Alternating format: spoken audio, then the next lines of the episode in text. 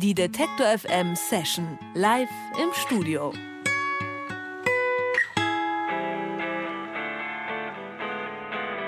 Irgendwo im Süden Neuseelands, weit weg von Selbstfindungstouristen, liegt die Kleinstadt Littleton. Glaubt man der Musik des Neuseeländers Marlon Williams, müsste es dort aussehen wie im Süden der Vereinigten Staaten.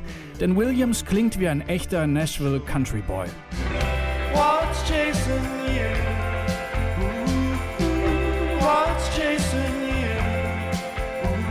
doch zwischen Littleton und Nashville liegen tausende Kilometer und der Pazifische Ozean. Deswegen sucht Marlon Williams das Weite.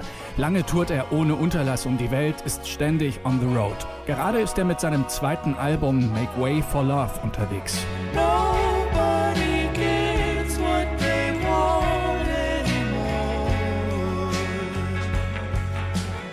Mit seinem jüngsten Album verlässt Williams die Genregrenzen des Countries, ohne seine musikalischen Wurzeln aus dem Blick zu verlieren. Wichtiger ist dabei sowieso etwas anderes. Make Way for Love ist ein emotionales Schwergewicht, eine leidenschaftliche Ode an den Liebeskummer. Was ihn dazu bewegt hat, erklärt er uns jetzt. Herzlich willkommen im Detektor FM Studio, Marlon Williams. This is hier bei mir, Marlon Williams. Nice having you. Nice to be here. You're currently touring with your uh, latest record, Make Way for Love. The title itself seems to me like a statement just perfect for the time that we're in. Would you say that there's um, enough room for love these days?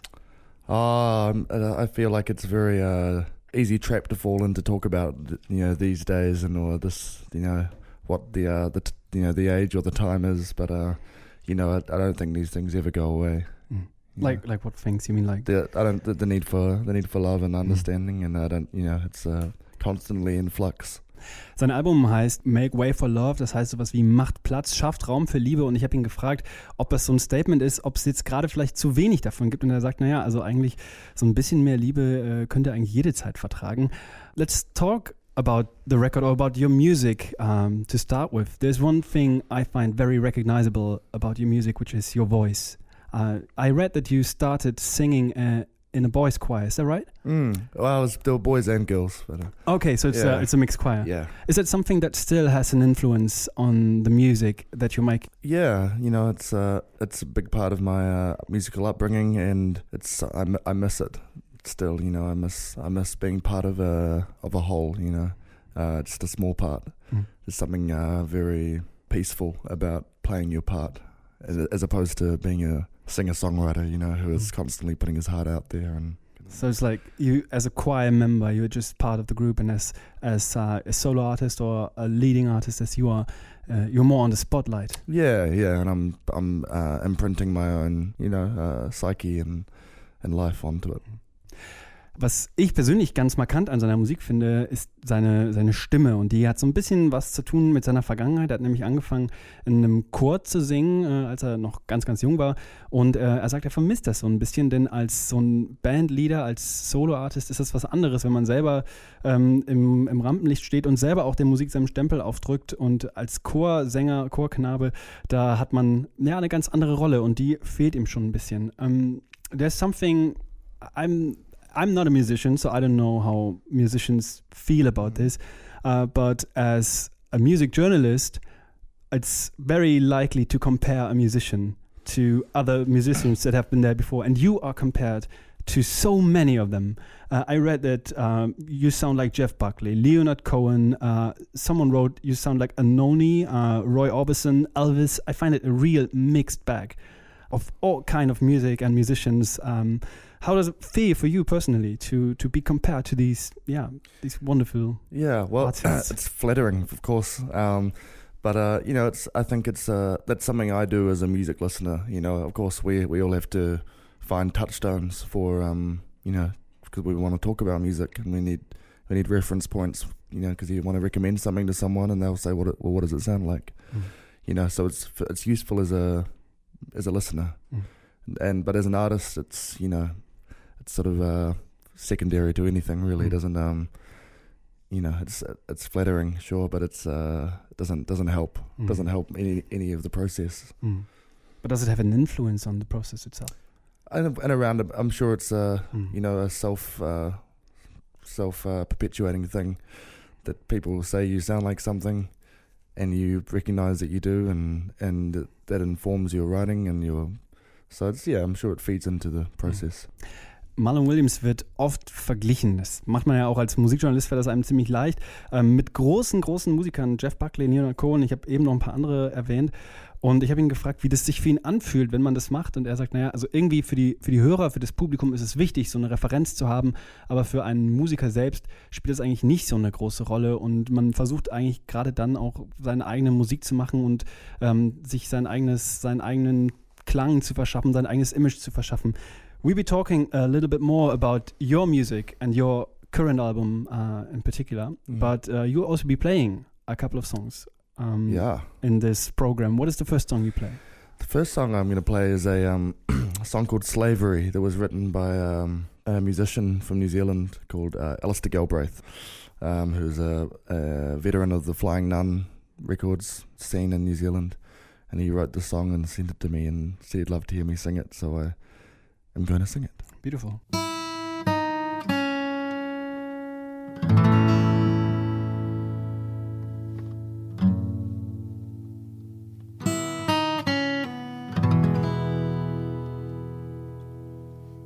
You were born into slavery. I'm sorry, it's true. And there's nothing to give. So much just to get through. You just stay with you through the deepening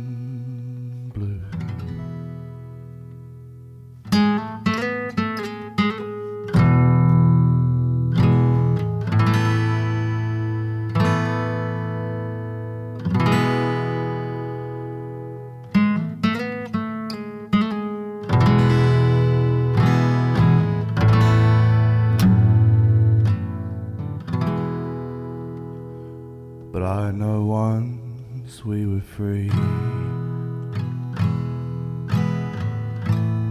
Just built dreams cause we roamed. And we knew how to be. So the whole planet was home.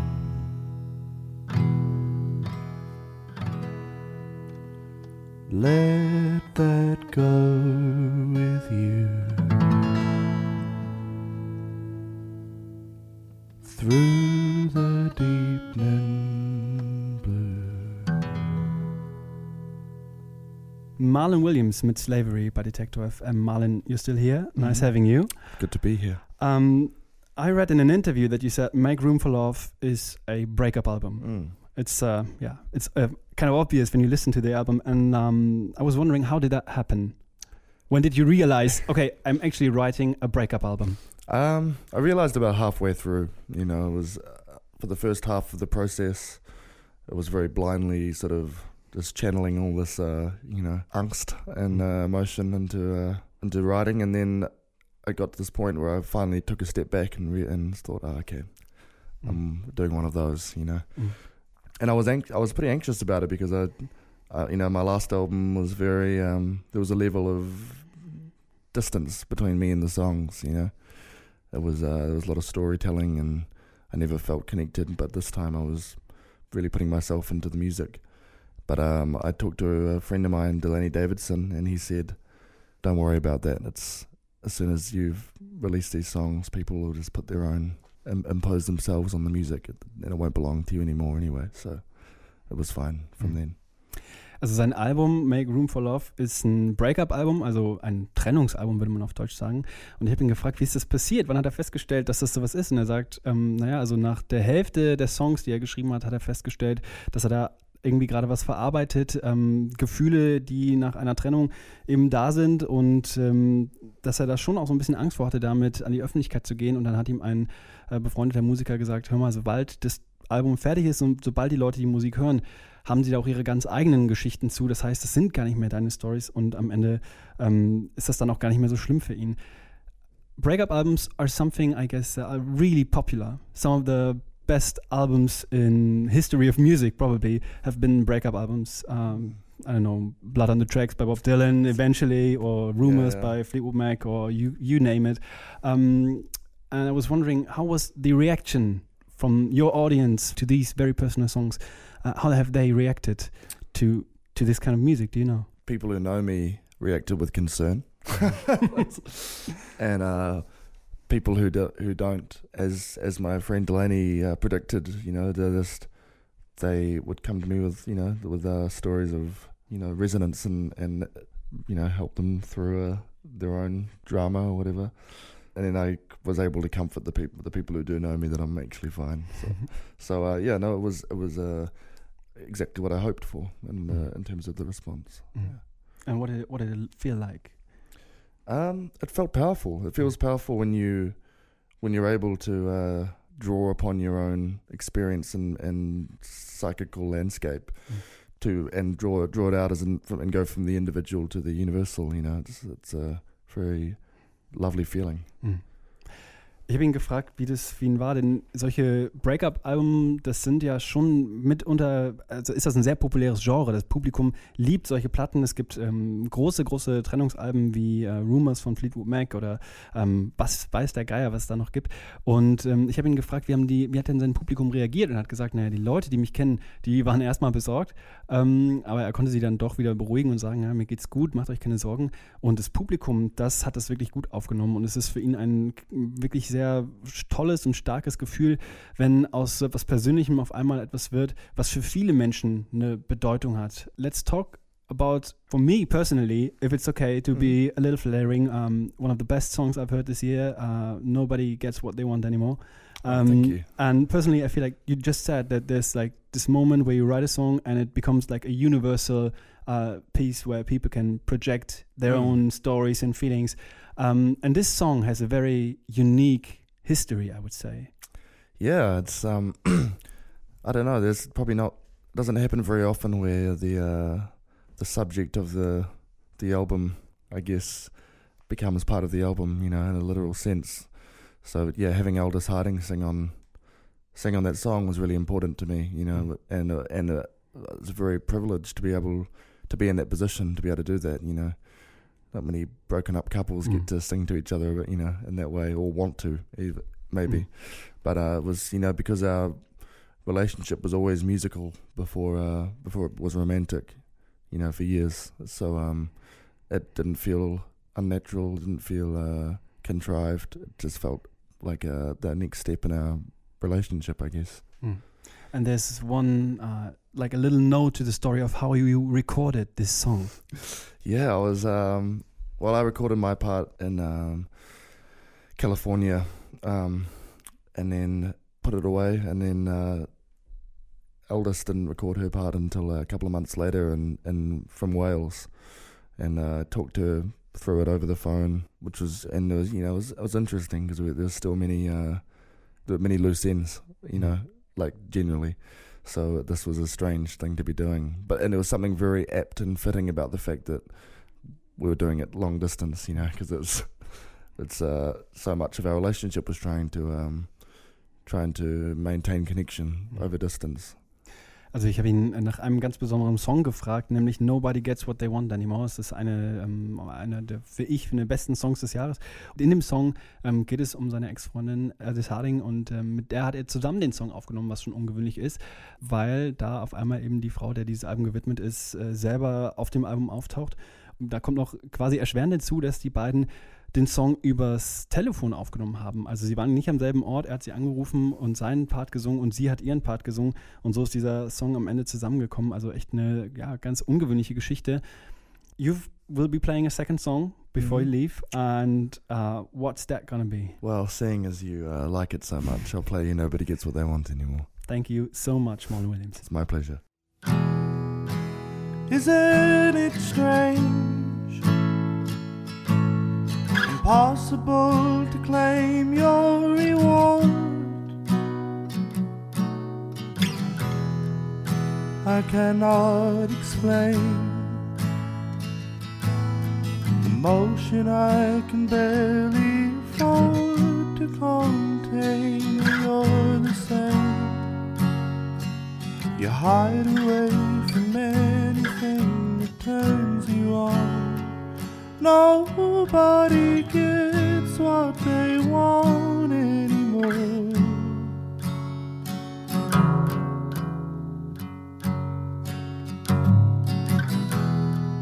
No words on a screen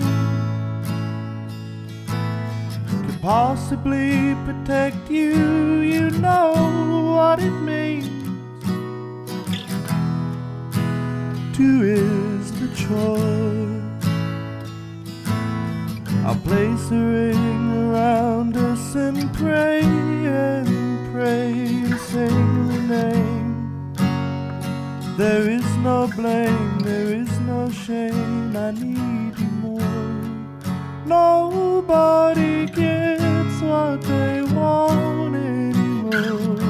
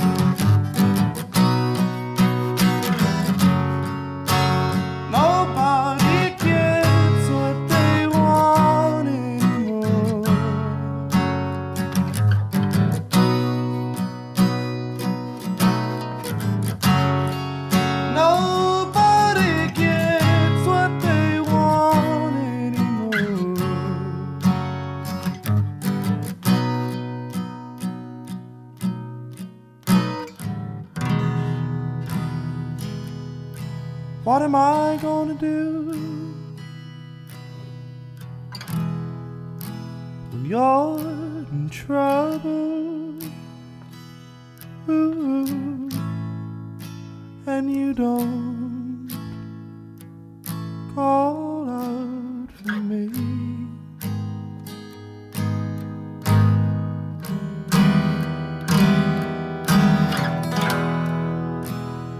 What am I gonna do when I can see that you've been crying? Ooh, and you don't want no help from me.